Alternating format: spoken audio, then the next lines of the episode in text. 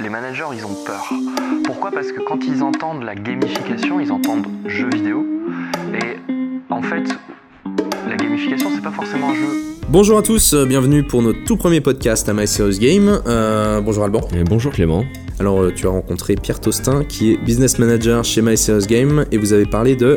On a parlé de gamification. On a fait le, le tour de- du sujet euh, assez rapidement avec, euh, avec Pierre. Euh, on a fait un focus aussi sur les formations, comment on peut gamifier des formations, quelles sont les, les bonnes recettes et euh, à quoi ça sert finalement. Salut Pierre Salut Alban. Tu vas bien? Ouais, super. Bon, aujourd'hui, on est ici pour parler de gamification. Mhm. Euh, Est-ce que voilà, tu, tu peux nous faire une première approche du concept et ce qui cache vraiment derrière? En fait, tu prends n'importe quel concept, n'importe quelle structure, n'importe quelle euh, plateforme euh, en, digital, n'importe quel euh, concept de réunion, par exemple. Le, gamifier, ça voudrait dire lui impliquer des mécaniques de jeu qui vont venir le rendre plus appétant, plus engageant, plus motivant en fait. Et on va jouer en fait sur, les, sur, ces fameux leviers de motivation pour chacun. Mhm. pour venir engager euh, davantage en fait les, les auditeurs, les, les apprenants euh, si c'est une formation, les, spectateurs si c'est euh, un meeting par exemple. D'accord. Tu penses qu'aujourd'hui c'est une nouvelle norme finalement d'avoir euh, d'avoir la gamification euh, dans, dans tous nos usages du quotidien euh, En fait, comment c'est comment c'est arrivé? Je pense que ça date pas d'hier. Euh, moi, je reprends une célèbre expression euh, du coup euh, qu'on a tous eu quand on était enfant. Euh, le, le- le- le côté fini tes devoirs, tu pourras jouer après. Euh, on voit bien qu'il y, a il y a une séparation entre euh, le moment où on a dû, on peut aller s'amuser et le moment où il faut vraiment travailler. Euh, de ce que tu me dis, j'ai l'impression que la gamification, ça permet de, de voilà, de, de mixer les deux euh, en un seul, euh, en un seul grand concept. Elle est, elle est super intéressante cette phrase parce que bon, je l'ai beaucoup entendue hein, pour être tout, à Mhm. fait, tout à fait honnête. Le fini tes devoirs, tu pourras jouer après. On a l'impression que c'est un paradoxe parce que à la fois ça va opposer deux grands, deux grands mondes, le monde du travail et le monde de- du jeu, mais en même temps cette phrase en elle-même, c'est une manière de gamifier. Pourquoi? Parce que derrière, on a la carotte. On a l'objectif, donc finir ses devoirs, mais on a une carotte derrière. Et en fait, tout ça, ce process-là, c'est déjà une mécanique de jeu. Enfin, on pourrait citer plein d'auteurs, euh, même des, des- des gens qui ont écrit sur des concepts totalement différents des Mhm. jeux, comme la guerre. Si on reprend euh, Sun Tzu, l'art de la guerre, bah, il y a beaucoup de gamification dedans. Euh, pourquoi? Parce que, en fait, on reprend des codes de cet environnement ludique pour les mettre dans un environnement non ludique. Bon là en l'occurrence la guerre c'est un petit peu euh, un petit peu trash. Comment est-ce qu'on peut encore mieux euh, bah, du coup rendre cet environnement de travail appétant? Bah, C'est en prenant cette mécanique de la récompense et de l'objectif, mais en intégrant en plus la mécanique du, du jeu en lui-même dans le travail en lui-même. Est-ce que ça fait pas peur à des managers qu'on dit voilà, aujourd'hui vos collaborateurs vont jouer, ils vont pouvoir apprendre en jouant Alors, c'est en train d'être intégré de plus en plus, surtout en France. Euh, ce qu'il y a- il y, a un truc qui est très très intéressant et très important euh, dans, dans ce que tu viens de dire, c'est que les managers, ils ont peur. Pourquoi? Parce que quand ils entendent la gamification, ils entendent jeu vidéo.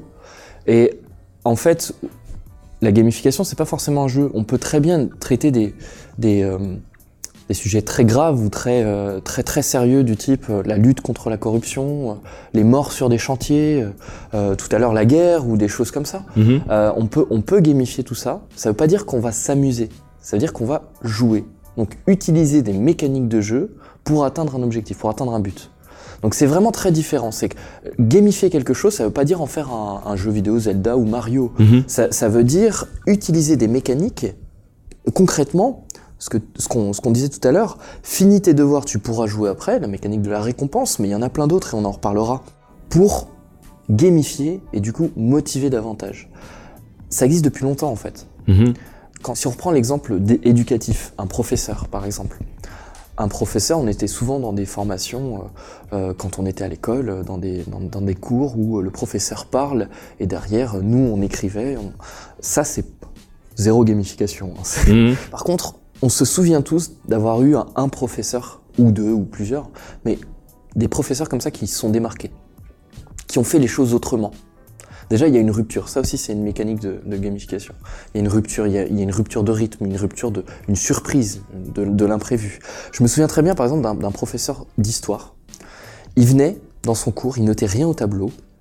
Il nous disait, voilà, tout est noté sur ce papier-là. Je vous le donnerai à la fin. Mais aujourd'hui, on va parler du sujet. Et il posait, son, il posait sa petite mallette, sa petite serviette, il, il- et il marchait dans la, dans la classe et il, il s'asseyait jamais euh, sur, à, à son, à son siège habituel euh, et, et il nous posait des questions et, et nous, on devait vraiment participer. Mhm. Et déjà là, on était dans une pédagogie différente. Il utilisait cette gamification en fait. Tu penses que du coup gamifier, ça, implique forcément d'avoir une sorte de, de rupture avec ce qu'on peut vivre euh, au quotidien? Je sais pas, j'utilise une, on reste dans le digital, j'utilise une application. Ah bah tiens, ça m'est jamais arrivé. Il va se passer quelque chose, je vais gagner euh, euh, des badges, ou alors je vais avoir une surprise. Hein, euh, Est-ce qu'on est obligé d'avoir ce, ce sentiment-là pour euh, se dire on va vraiment être happé par ce qu'on est en train de faire? Alors, on n'est pas obligé. Aujourd'hui, ça marche comme ça. Pourquoi? Parce que euh, bah, il y a peu de choses qui sont gamifiées, ou alors de plus en plus, certes, mais peu de choses au final. Mhm. Et les choses qui sont gamifiées, forcément, c'est un usage différent. Donc, il y a une, une espèce de rupture avec les, les usages classiques. Mais la rupture en elle-même est un élément de la gamification. D'accord Par exemple, si euh, d'un coup, euh, pendant ce, podcast, euh, je me mets à, me mettre debout, euh, je me mets à, à te, à, à te poser des questions, du coup, bah, il va y avoir une sorte de rupture. Donc tu vas, te- tu vas te sentir un- à, à la fois happé par le, par le discours, mais aussi en, en rupture de rythme total. Alors ça peut être une rupture aussi de réalité, Mhm. euh, ça- ça- on, on- on imagine par exemple euh, te, te plonger dans une histoire. Je dois te faire une, une, une formation ou une présentation sur, euh, sur comment est-ce qu'on communique bien. Bah, Peut-être qu'on va euh, faire en sorte de, de faire décoller une fusée ensemble. Mhm. Donc déjà, tu as une rupture avec la réalité. Euh, te plonger dans une histoire, c'est un, des premiers un des premiers éléments de gamification parce que ça te permet d'incarner quelque chose. Donc tu vas te sentir acteur.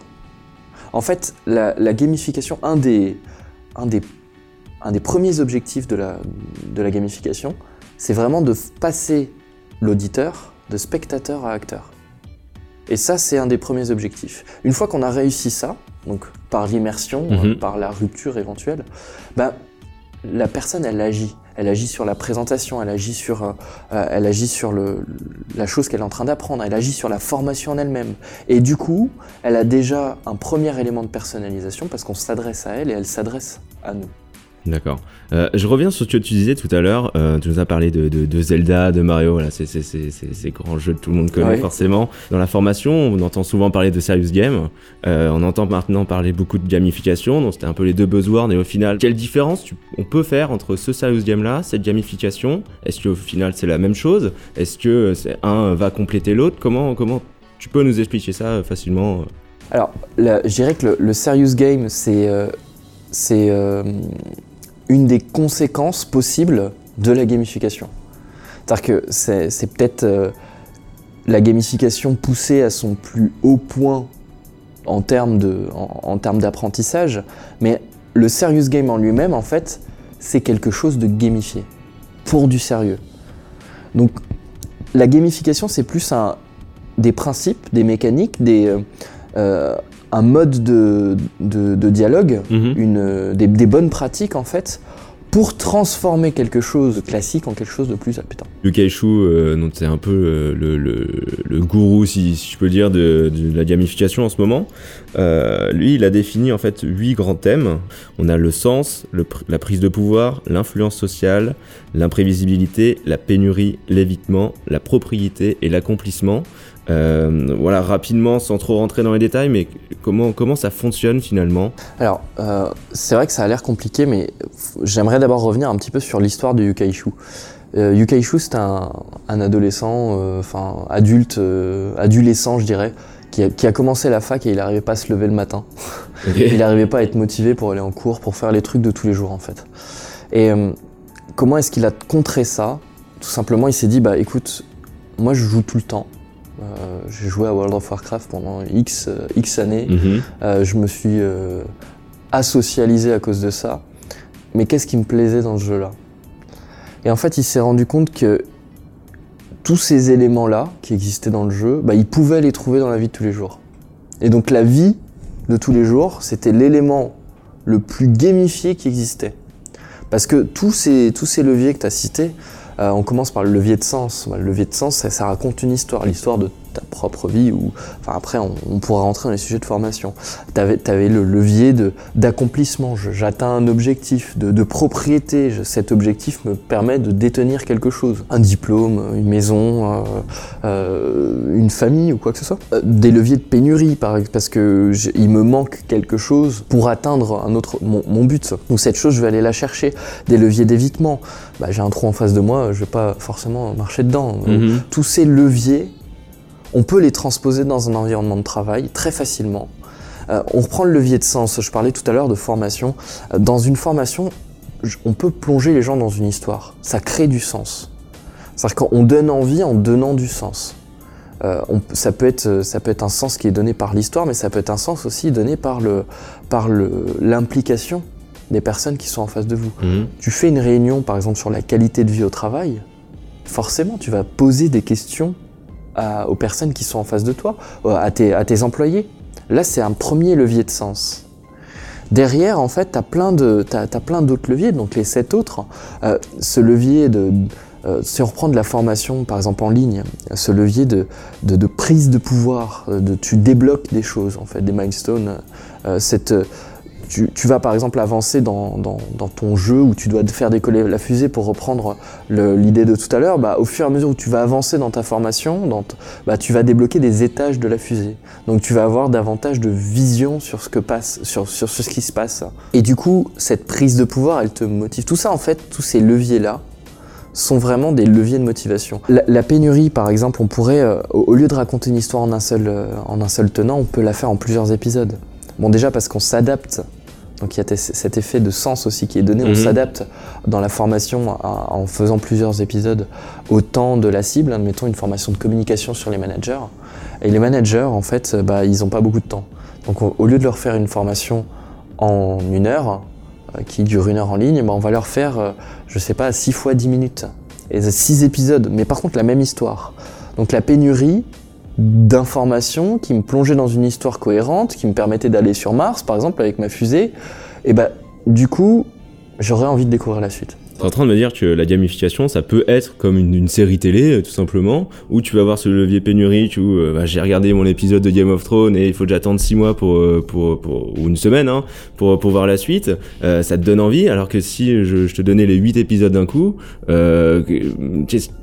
est-ce que j'aurais toujours la même implication dans, dans, dans cette série ou voilà, est-ce que c'est vraiment ça la force de la gamification en fait? Exactement, exactement. Parce qu'on entend beaucoup de parler de gamification euh, avec des points, des badges, euh, Ouais. euh, aujourd'hui, des, des- des niveaux, des avatars.